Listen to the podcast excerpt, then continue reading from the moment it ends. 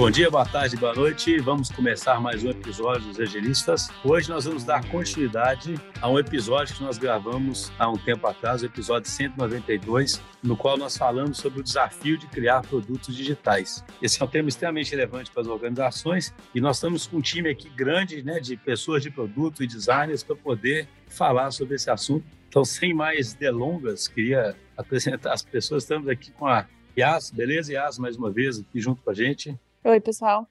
Gostei da coisa bem breve dessa. Oi, pessoal. Estamos aqui também com a Júlia. Beleza, Júlia? Oi, gente. Vou estar de volta. Camila também. Todos já participaram, né? Camila Palhares. Beleza, Camila? E aí, pessoal, tudo bem? Prazer também estar de volta aqui.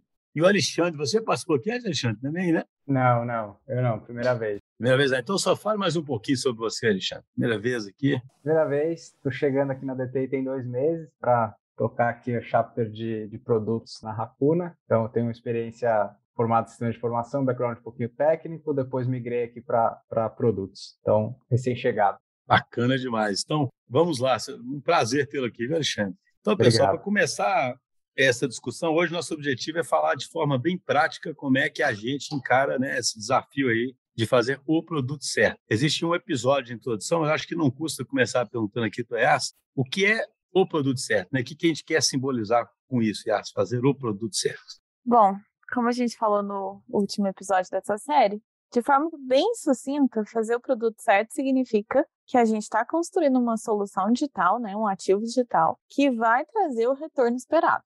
Esse é o jeito talvez mais simples de explicar. Que ao investir num produto digital, tem todo um investimento, tanto de tempo quanto de dinheiro. E você espera um retorno disso, você espera que ele gere valor. Então, achar o produto que vai conseguir trazer de volta esse retorno é o, o, grande mote aqui quando a gente fala do produto certo. E aí, isso é até assim, simplório o conceito, mas tem muitas práticas que um time tem que conseguir executar no dia a dia para conseguir chegar lá. Né? Então não é uma questão de genialidade, né? Não é um, um dia alguém acordar e achar o produto certo. É todo um processo que leva um time a chegar lá. Interessante, você falou, é, sabe que lá atrás, lá na época do Manifesto Agenda, era o maior risco que o Manifesto Agenda queria combater era justamente esse, né? Você não está fazendo o produto certo, sabe? É assim, uhum. a, o agilismo começou a existir por causa disso, né? Você podia, você tinha livros de engenharia de software gigantescos para você desenvolver software e no final você podia aliás, acontecia com frequência, né? Você fazia um, um software que não servia para nada, não gerava retorno, sabe? O que é assustador, né? Você pensar, né? Você despendia aquele tempo, Triste, né? tudo e no, e no final você estava teoricamente usando uma técnica perfeita, mas não tinha algo que servia. Então, eu queria começar, eu queria, vou jogar a pergunta no ar. Como a gente quer que esse episódio seja bem prático, a gente, primeiro eu queria perguntar para vocês, como é que a gente então desdobra essa história de fazer o produto certo aqui na DTI, como é que a gente acompanha isso? Que tipo de mecanismo que a gente usa para acompanhar isso, né? Para depois a gente começar a aprofundar algumas dimensões aí. Quem pode me responder, né? Ou seja, ainda é muito amplo só falar sobre vamos fazer o produto certo, né? Como é que a gente faz para não ser essa mágica aí que a Yas disse e para começar a acompanhar certas dimensões aí que vão nos indicar onde a gente pode estar errando acertando, onde a gente tem que reforçar, etc. Bom, acho que dá para dizer que é um trabalho de, assim, vem desde o dia zero, né? E vai evoluindo à medida que os desafios vão mudando junto com o time. Então, no começo, garantindo que o início, né, do, da tratativa da, daquele problema, do entendimento daquele problema está sendo bem feito. Depois, na medida que o time vai começando a trabalhar, né, a gente tem cheques de operação, cheque de engenharia, de produto design, para poder continuar acompanhando a saúde e ajudando o time a relembrar as razões e como é que está a saúde da operação. E, além disso, os próprios OKRs, enfim, tem algumas formas né, que a gente vai auxiliando os times a estarem sempre relembrando, né? Por que, que começou o time? Por que tipo de problema que a gente está querendo resolver, né? E, inclusive, existem, em alguns casos, né, uma tratativa um pouco mais próxima que a gente vai vendo desdobramentos desses acompanhamentos para que o time possa acompanhar mais de perto, né? Mas assim, de forma, só para tentar deixar o mais concreto possível, a gente tem um instrumento de gestão à vista, onde a gente fala de certas dimensões. E aí a gente, é simples como ter algumas dimensões e classificá-las, né? se elas estão ruins ou boas, né? Então, por exemplo, a gente tem uma dimensão aqui que é a saúde do backlog. Alexandre, o que é a saúde do backlog? que a gente classifica né, a saúde do backlog em algumas frentes que ajudam o time a trazer e tangibilizar um pouco como que o backlog do time estar tá, de fato organizado e claro para o time todo, né? Então a gente tem alguns, algumas frentes que ajudam, né? Então, como é que está indo o planejamento das features, se o refinamento está sendo realizado, né, de fato, com qualidade, se a gente tem objetivos claros, se, se a saúde, né, desse, do backlog, então se a antecipação do, do planejamento está sendo feito, e a gente tem até um uma, dado que a gente trabalha aqui com clientes, né, com uma consultoria, a gente tem o entendimento que se, se as pessoas do cliente estão sendo envolvidas em 100% aqui da, da capacidade. Então, até para a gente poder entender se o envolvimento do, do cliente está sendo suficiente para a gente conseguir fazer as nossas entregas. Então, aqui são essas as dimensões aqui da parte da saúde backlog. Mas, o que é muito... Diga aí. comentar, né? O que é muito curioso dessa dimensão da saúde do backlog é que o backlog é talvez o artefato mais básico, mais feijão de, com arroz de qualquer time que está tentando construir qualquer coisa. Então, quem está ouvindo a gente pode estar tá pensando, é sério que vocês estão falando de backlog?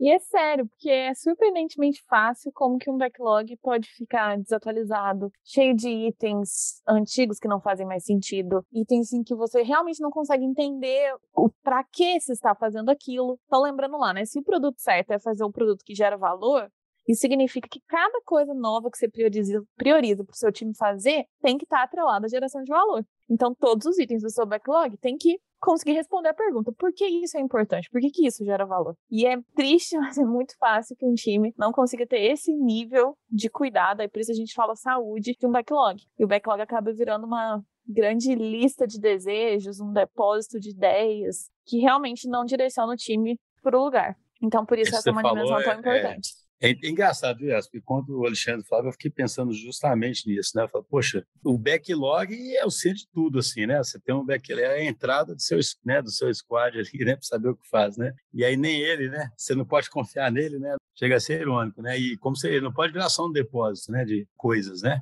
E aí, assim, para a gente poder explorar mais esse assunto, quais são as causas? Porque, assim, as coisas acontecem por um motivo, né, gente? Então, assim, por que então que todo mundo vai concordar que o backlog tem que ser saudável. E a despeito disso, a gente ainda vai encontrar muitos lugares onde ele não será saudável, né? Quais seriam as principais causas para isso, né? as causas raízes? Né? O que está por trás disso, do backlog não ser saudável? Olha, assim, eu acho que tem um pouco aqui, né, que eu, eu entendo que, um, a gente é, normalmente parte muito de uma ideia não validada, né? Então começa que a gente parte primeiro de um desejo de construir algo, né? Então o backlog não, não fica saudável porque a gente não tem necessariamente um objetivo claro, a gente começa a construir, executar sem fazer de fato todos as, é, o processo para de fato gerar valor, né? Então muitas vezes tem atrelado a metas que não são que o, que o cliente precisa entregar, que alguém precisa fazer, né? E não necessariamente ao valor que aquilo está gerando, ao dor que o cliente está precisando. Então tudo isso gera uma série de, de entregáveis que não são não foram feitos para criar valor.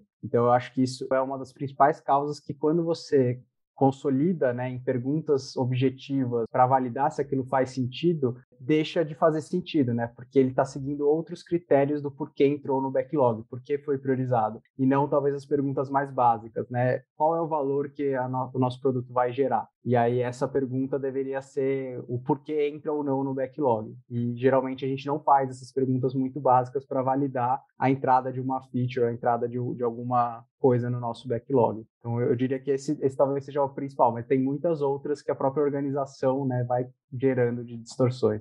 Entende? Ou seja, uma primeira é simplesmente que não está. O problema às vezes não está bem definido, o objetivo não está tão claro, e como o backlog deveria estar tá atrelado a isso, né? se não tem isso definido, ele vira essa lista, esse depósito aí, né? que a IAS disse. Né? Mais alguma outra causa? Porque eu sei que uma coisa muito comum, e isso aqui não é uma. A gente sempre tem que deixar claro, isso aqui não é uma crítica, mas o que acontece muito nas organizações é que elas querem fazer os produtos e precisam envolver a área de negócios e normalmente colocam POs na área de negócio, né? Só que muitas vezes colocam esses POs ou subalocados, né? Ainda tendo que fazer um milhão de coisas ali, ou ainda sem terem sido treinados, né, devidamente para poder serem capazes de fazer. Isso é um, é um problema também comum? Com certeza. Eu ia tocar nesse ponto. Que primeiro, fazer um bom refinamento, refinamento, quando a gente fala refinamento, é conseguir responder essas perguntas todas que o Alexandre comentou para cada item que está no backlog.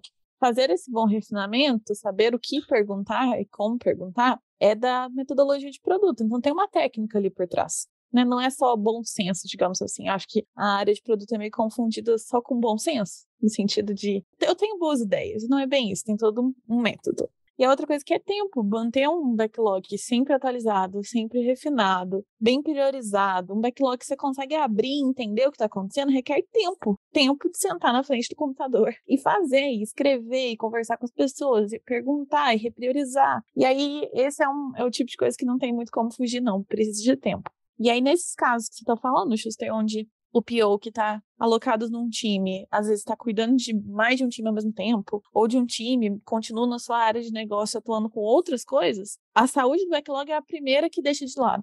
É a primeira que dança na brincadeira. Porque dentre tudo que ele tem que fazer, um tanto de reunião não sobra tempo para ir lá e garantir que o backlog está saudável.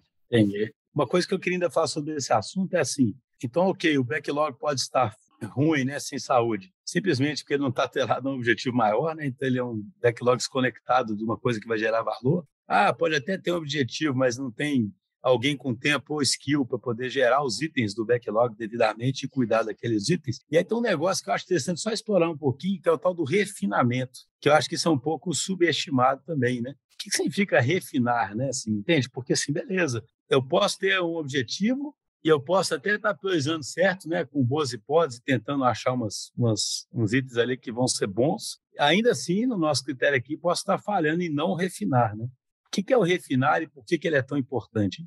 É, eu, eu entendo o refinamento né, com, como um processo que você vai quebrar né, um momento, uma feature, por exemplo, em algo menor, você vai especificar, você vai transformar algo complexo em algo simples, claro, objetivo, para que qualquer pessoa que, do time que esteja participando consiga entender, desenvolver todos os trabalhos e que não gere dúvida, né? Então, um refinamento de qualidade é algo que tanto técnico quanto funcional seja claro para todas as pessoas do time, né? E aí isso envolve diversos elementos, né, que garantam que independente de quem pegar, né, seja o, mais júnior ou mais sênior do time, consiga entender e executar a tarefa que ele precisa. E por isso que isso é tão relevante, porque isso garante que no começo ou no final, tanto a pessoa interessada do negócio quanto a pessoa técnica vá, estão alinhados que, vá, que a entrega vai ser feita com qualidade. Porque não adianta o time ser o técnico mais profissional de todos se o alinhamento inicial não for bem feito. A entrega vai sair conforme o entendimento da pessoa técnica que está desenvolvendo. Então, eu, é, acho que essa é a principal do porquê o refinamento é tão importante. Sabe o que eu acho interessante? Você me lembra de uma confusão que eu acho que tem com o agilismo sempre, que é assim, o agilismo é conta detalhar o longo prazo, né? não o curto prazo. Né? Então, esse refinamento que é um detalhamento de curto prazo, né? Você tem que, você, eu sempre brinco, né? Se você não pode detalhar as próximas duas semanas, detalhe uma semana. Se não pode uma semana, detalhe um dia, detalhe uma hora. Deve ter alguma coisa que você consegue. não é possível estar num ambiente que muda tanto, né? Que você não consegue detalhar uhum. nem a, a próxima meia hora, né? Uhum. É, isso parece mais um sintoma de uma falta de, de dedicação mesmo, igual a gente falou, de subestimar o processo. Não, beleza, a gente pode ir para a próxima dimensão, que eu acho interessante, assim, é um jeito legal de mostrar nesse nosso como é que a gente avalia isso? É assim, ó. Então, beleza, temos um backlog que tem saúde, então ele está refinado, né? ele está orientado a objetivos, ele está bem planejado, etc. Isso é necessário, mas ainda não é suficiente, né? segundo a nossa visão. Existe uma outra dimensão aqui que a gente chama de visão de produto. Então, queria que vocês explicassem isso. Né? Como é que eu posso ter um backlog todo bonitinho, bem saudávelzinho, né? com vitalidade, né? mas alguém ainda fala, mas você não tem visão de produto. Né? Sinto muito, né? você não tem visão de produto. O que vocês querem dizer exatamente com essa visão de produto? É, eu até acho que a visão de produto, ela vem antes até, obviamente ela segue na vida toda do produto, mas até antes de você ter um backlog saudável, sabe? Primeiro você tem que saber o porquê que está fazendo aquele produto, por que, que a gente está construindo, qual dor a gente está sanando, quais conjuntos de dores, para quem que a gente está fazendo aquele produto e o que, que a gente quer atingir com aquele produto. Porque todos esses parâmetros vão ajudar a gente a nortear e conseguir depois fazer um backlog que é saudável, que é orientado a resultados, enfim. Então, praticamente a visão do, do produto é essa esfera que a gente vai estar tá medindo de fato se para aquele problema que a gente está pretendendo resolver, o que a gente está se propondo ali no backlog vai de fato sanar aquelas dores, se a gente vai conseguir atingir ali os resultados que aquela empresa está buscando. Então, eu me atrevo a dizer que a visão de produto ela tem que começar já desde o início, muito bem formatada, com todo mundo entendendo o porquê, qual a razão de existência daquele produto e, obviamente, algo que tem que ser alimentado é, e evoluído a todo momento no, no ciclo de vida do produto, né? Mas eu acho que ele é a base para toda aquela estrutura que vai ser montada depois, sabe? É só um comentário, eu acabei falando como se fosse uma coisa linear, né? na verdade são vários aspectos, né, que tem que acontecer meio que ao mesmo tempo, né, que você tem que conseguir realizar, né. E só para ficar mais claro para quem está nos ouvindo, a visão de produto ela compreende itens como se existe um processo de delivery maduro, se existe um processo de discovery contínuo, se essa visão está compartilhada com o time, se existe um planejamento de ciclos orientados ao objetivo de negócio e se tem um roadmap de produto, né? ou seja, no fundo, é se existe uma visão sustentada de longo prazo ali, né? Se você está realmente olhando para o longo prazo, né? E se você está preocupado em como saber se esse longo prazo está dando certo, é porque a gente sempre já fez vários episódios mostrando isso, né? Que a diferença principal de projeto para produto é isso, né? O projeto tem aquele início, aquele fim claro, né? Em curto prazo, e o produto ele é mais de longo prazo, né? Então, o fato de ser de longo prazo se reflete nesses nesses itens. Então, dentro dessa dessa visão de produto, uma das dimensões, para né, deixar mais claro para quem está ouvindo, é, por exemplo, ter um processo de discovery contínuo. O que é esse processo de discovery contínuo e por que isso é tão importante?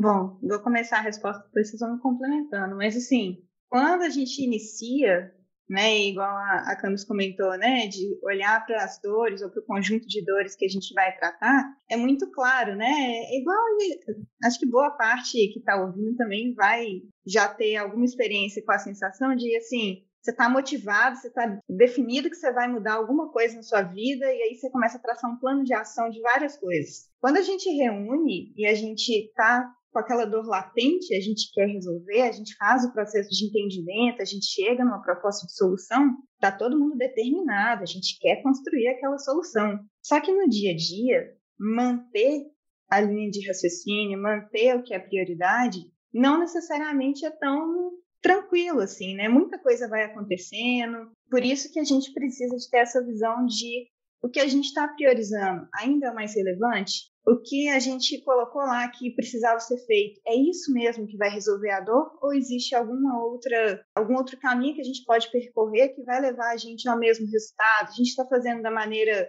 que valida mais rapidamente para a gente conseguir otimizar os nossos esforços? Então, a, o processo de discovery contínuo ajuda a gente a mitigar risco daquela solução que no começo a gente acreditou que é a solução que faz sentido a gente apostar, mas que a gente precisa aprofundar um pouco mais. E aí o Discovery contínuo vai ajudar a gente a mitigar os riscos, sejam de usabilidade, de viabilidade, é, de negócio, enfim, riscos que poderiam fazer com que o time desenvolvesse a solução e no final ela não fosse efetiva, por mais que ela estivesse alinhada com o que lá no começo a gente acreditou que ia ser a melhor opção. E o discovery contínuo, acho que vale reforçar que ele é diferente de fazer discovery, vários discoveries, né? É porque você faz discovery é, com cadência que você está fazendo um discovery contínuo, que parte do princípio de um aprendizado que ele é contínuo, de fato, né? Então, você não faz aprendizados pontuais em que você descarta aquilo que você já aprendeu para poder aprender mais uma coisa nova e as coisas não se conectam. Parte do princípio de que é contínuo porque você vai somando os aprendizados para que você chegue em um lugar cada vez mais estratégico. Sabe o que é curioso? Como é que, é, assim, a essência do agilismo é justamente isso, né? E é engraçado, né? Mas isso é interpretado às vezes só como uma entrega. O ágil vira você entregar sempre, né? Aquilo que alguém definiu um dia, vira até o que a gente brinca com um waterfall disfarçado ali, né? Uhum. Então, assim, por isso que eu acho interessante para quem está ouvindo. Você acaba que tem que explicitar essas coisas, porque são como se fossem ciladas, né? Um agilista ali que compreende profundamente, ele fala, como assim? É claro que é contínuo, assim. Isso é o ágil, né? Assim, o ágil é você aprender, é você ser adaptativo. Então, por que, que você tem que declarar isso? Porque é muito fácil fazer esse tal desse waterfall disfarçado. Que você até tem um ganho que você entrega sempre e aí você consegue validar, mas você não tem aprendizado, não tem mudança de rumo, né? não tem nada disso, né? Eu acho interessante porque isso está... Um outro, um outro tema que eu acho que costuma ser polêmico que está aqui é que tem que ter um roadmap de produto. E esse é um tema que eu falo que é polêmico, porque a gente sabe o que, que pode virar, né? Um roadmap de produto, né? Dentro do waterfall disfarçado aí. então, como é que é isso? Por que, que eu tenho que ter um roadmap de produto? Por que, que isso é importante e como fazer com que isso não vire um plano fixo, né? um roadmap fixo, que é o inferno, né, gente? Que a gente tem até a maldição do escopo, né? Por isso que eu uso o termo inferno mesmo, para remeter à maldição do escopo. Aqui, né, a ideia de, de ter o roadmap de produtos e com muito cuidado, você, você colocou de forma muito precisa, que é com muito cuidado, assim, o, o, roadmap de produto, ele é diferente de um roadmap tradicional, né, ele tem que ser com forma muito cuidado, porque ele pode ser literalmente algo que vire cravado em pedra e que isso seja um problema, né, e que isso te frustre muito, qualquer PO que já se deparou em desenhar o roadmap de produto já se frustrou muito e, e né, gastou só tempo e esforço e não gerou nada em troca, né? Então, eu, eu diria que do, de todas as, as, métricas que a gente tem aqui na visão de produtos, o roadmap de produtos é o mais difícil de se ter um bem feito, que traga valor, que de fato invista. Mas a ideia aqui é que a gente consiga ter uma visão de macro etapas que a gente quer atingir evoluindo o produto, né? Então, assim, e, e isso tem que ser retroalimentado por um discovery contínuo, isso tem que ser retroalimentado com conversas com o cliente, mas a gente tem a ideia é que a gente tenha claro como que a gente quer evoluir o produto ao longo de um tempo, né? E, e de fato, é, o produto ele não tem um, um, fim definido. Então, o roadmap também não, não tem que ter um fim né, definido. A gente está falando, ó, a gente acabou o roadmap, a gente entregou o produto e acabou. Não, mas a gente tem né, um, uma visão de médio prazo, né, assim, de, de longo prazo, que a gente quer atingir, aonde a gente quer chegar. Então, a ideia aqui do roadmap é isso, a gente ter uma visão a mais longo prazo do que a gente quer fazer, né, como evolução do produto. E isso tem que ser mutável, isso tem que ser evoluído. Você não pode cravar em pedra nunca, senão você vai cair numa armadilha de, roadmap aqui com certeza. E eu acho até que o roadmap ele serve também como um artefato para direcionar o time em várias esferas, sabe? A gente estava falando de discovery contínuo e acho que até quando a gente vai programar, né, o que que a gente quer pesquisar, o que que a gente quer entender para o nosso produto, eu acho que o roadmap serve como essa fonte da gente entender quais resultados eu quero atingir e desses resultados é, desdobrar em ações práticas ali no dia a dia do que, que a gente precisa investigar, do que, que a gente precisa ali validar tecnicamente ou explorar mais com o usuário. Então, acho que ele acaba sendo um artefato que orienta o time em várias esferas, né? Ele, ele não só traz uma visão de futuro, mas acho que ele serve como meio para desdobrar em ações para o time no dia a dia, sabe? Então, eu acho que ele tem um valor muito grande de alinhar todos os stakeholders que estão ali participando da criação do produto, mas também o time em si, para ele entender o que ele precisa buscar ali no dia a dia para chegar chegar naqueles resultados, né? Então, eu acho ele um artefato muito poderoso, assim, de alinhamento também, sabe? É a gente colocar ali numa visão, num papel, aonde a gente quer chegar e juntar todas essas visões dos diferentes stakeholders que a gente tem ali junto, né? Sabe, assim, o pessoal já explicou muito bem o roadmap, a gente falou antes da própria visão do produto, mas acho que eu sempre, quando, quando o tema é isso, assim, a estratégia do produto a médio e longo prazo, eu, eu sempre fico pensando, é até bom estar num podcast agilista para discutir isso, aí eu queria também sua opinião, que eu acho que acontece uma coisa engraçada, curiosa. Quando o ágil traz essa abordagem de se entregar de forma contínua em ciclos curtos, às vezes ciclos curtíssimos, né, de uma ou duas semanas, traz um benefício enorme, que é esse que a gente já sabe, que a gente discute muito aqui, do aprendizado contínuo, de colocar coisa real na mão de pessoas reais para você aprender. E é incrível. Só que eu acho que acabou gerando um outro comportamento que é ser meio imediatista. Que assim, eu só tô preocupado com a sprint de hoje e a de amanhã no máximo. Porque também eu, tô, eu penso muito em ciclos curtos. E aí eu acho que você chega num outro extremo que também não é tão saudável, que você tá entregando sprint, você tá planejando elas, mas não necessariamente elas estão levando para lugar nenhum. Ou algum lugar que você mais ou menos tá mirando uma direção. Ah, sim. Eu tava, assim, tava coçando para falar um negócio desse, porque é engraçado, sabe o que eu acho curioso? O ser humano, ele é muito... Ah, sabe, tem um, tem um episódio, um enzimas lá para trás, que eu falo da, tipo de um problema existencial que o agilismo traz, sabe? Que é você ter que tomar decisões o tempo todo, né? Você não tem um... Porque, assim, é muito mais fácil adotar regra simples, já viu? Tipo isso. Ah, ágil é, eu só penso esse sprint, né? Tipo isso, né?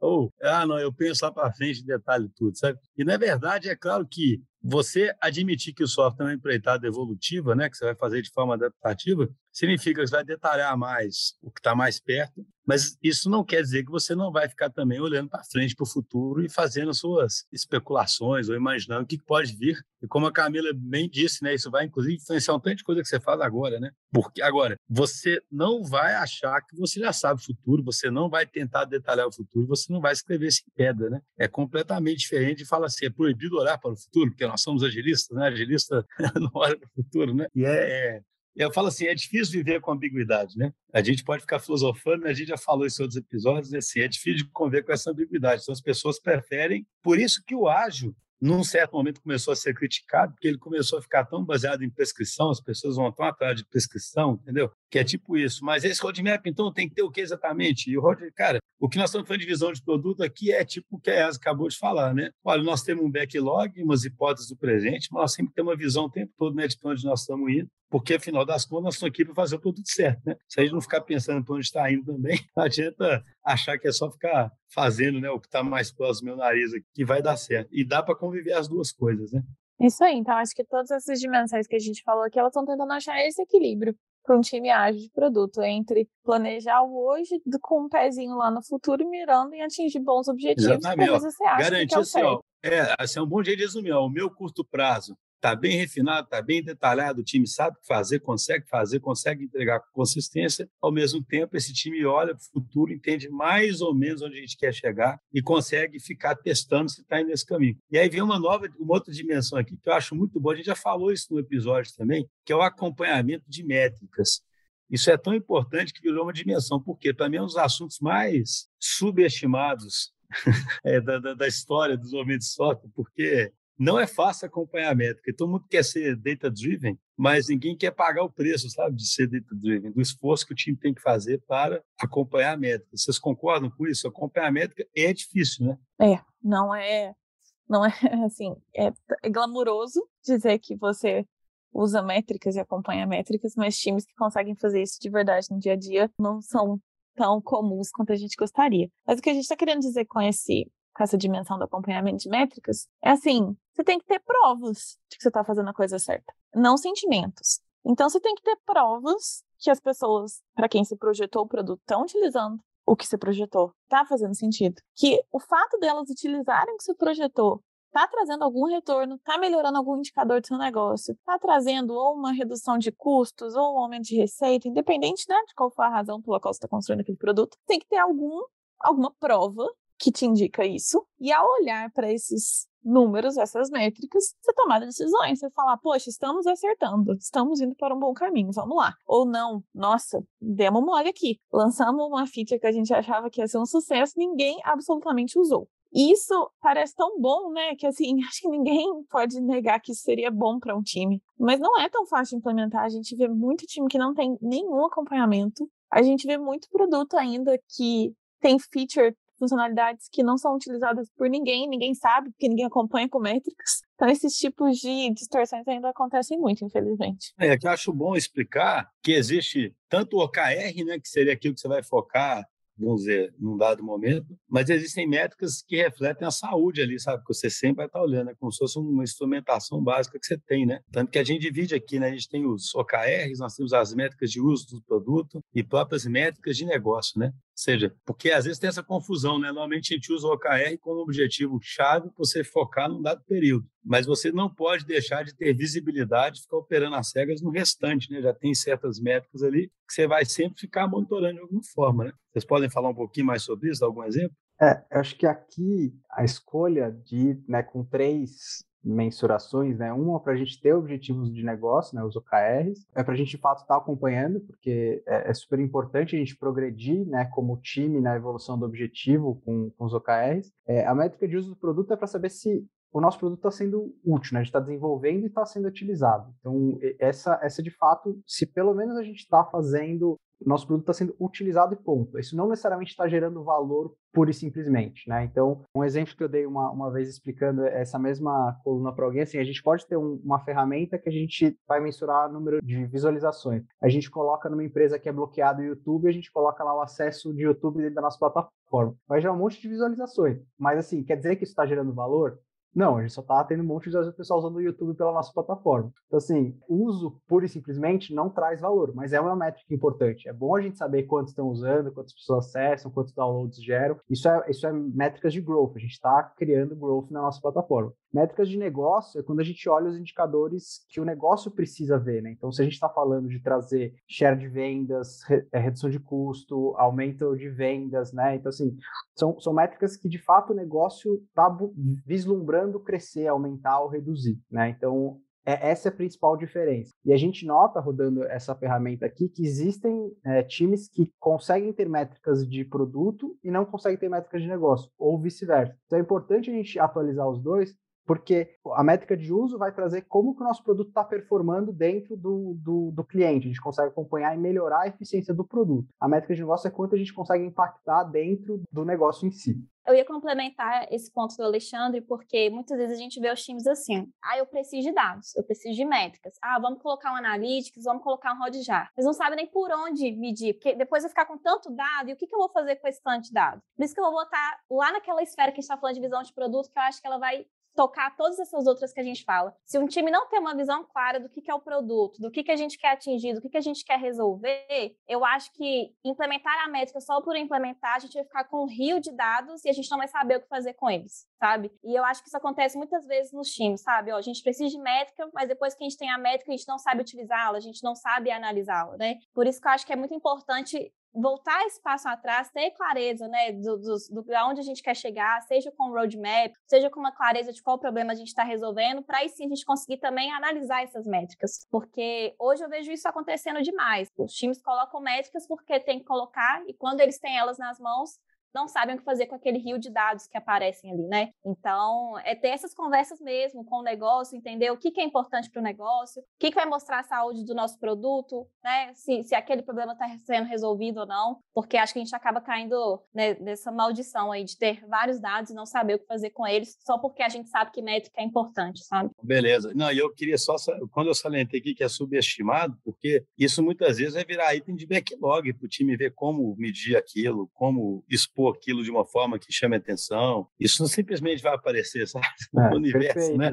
Tem que ser estratégico, né? Assim, métrica deveria ser estratégica. É, eu falo, eu falo assim, aí, nas gestões tradicionais, que o foco não é em geração de valor, sim em produtividade, alguém fala, poxa, mas isso aí, isso não é uma feature que você está fazendo, sabe? Então, como é que o time vai gastar esse sprint tentando medir alguma coisa? Poxa, isso seria essencial e fundamental, né? Então, eu queria pular para uma outra dimensão agora, e aí a gente vê a complexidade de fazer um produto. Né? Nós falamos aí de visão de produto, falamos de métrica, né? falamos de um, de um tanto de coisa, mas ainda existe algo que sem ele o produto vai pode fracassar miseravelmente, né? que é a usabilidade. Né? Então, isso é tão importante que a gente explicita isso. Né? E aí, eu queria, né? aí é claro que a Camila ou a Júlia falassem, né? que é exatamente a usabilidade e, e assim, quais são os principais, da mesma forma que a gente perguntou do backlog, porque usabilidade você pensa, poxa, mas é claro, eu vou fazer um produto que não é usável, né?